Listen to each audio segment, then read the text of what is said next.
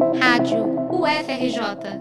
Informação e conhecimento, conhecimento, conhecimento. A indústria do cinema de Hollywood é a mais famosa do mundo, com várias produções já feitas. Não são poucos os filmes de grande sucesso. Com toda essa fama, há também a disseminação de estereótipos. Para Tonico Amâncio, professor da Universidade Federal Fluminense, estudioso do cinema latino-americano e escritor de obras como O Brasil dos Gringos, Imagens no Cinema, o que é estereótipo? É uma imagem congelada na história. Né? Quando você pensa em mexicano, você pensa num cara sentado com sombreiro encostado na parede. Entendeu? Isso existe, o mexicano de sombreiro existe. Mas isso não é a única imagem do mexicano. Certo? Quando você só mostra o mexicano assim, o estereótipo é uma questão de linguagem, ele não é um dado real, ele é um tratamento que a linguagem faz com determinadas marcas da sociedade. Desde o princípio, os filmes de Hollywood reforçam esses preconceitos. Além do clássico sombreiro e poncho mencionados por Tonico, também é comum que em quase todo filme apareçam homens latinos de cabelo raspado, usando regatas brancas, colar com crucifixo, bermuda cargo ou calça jeans.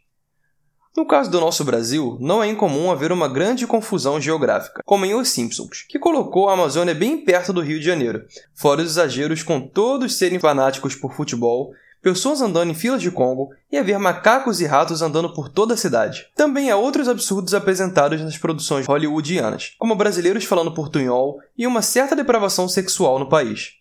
E por falar nisso, há uma visão sexista de mulheres brasileiras. No filme Feitiço do Rio, de Stanley Donen, todas as mulheres na praia ficam com seios à mostra. Em Os Simpsons, em outro estereótipo na série da família amarela, uma apresentadora de um programa infantil balança e gira os seios para a câmera. Além disso, é normal retratar em países latino-americanos com filtro amarelado. Supostamente, isso serve para passar a ideia de um local quente.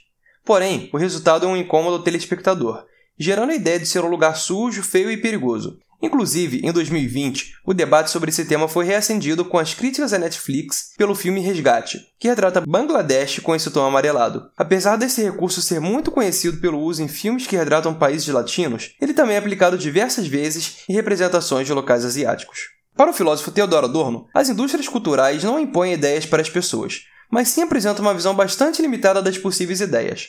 Logo, pode-se dizer que, ao apresentar uma visão limitada da realidade, a indústria cinematográfica acaba apenas reforçando estereótipos e clichês.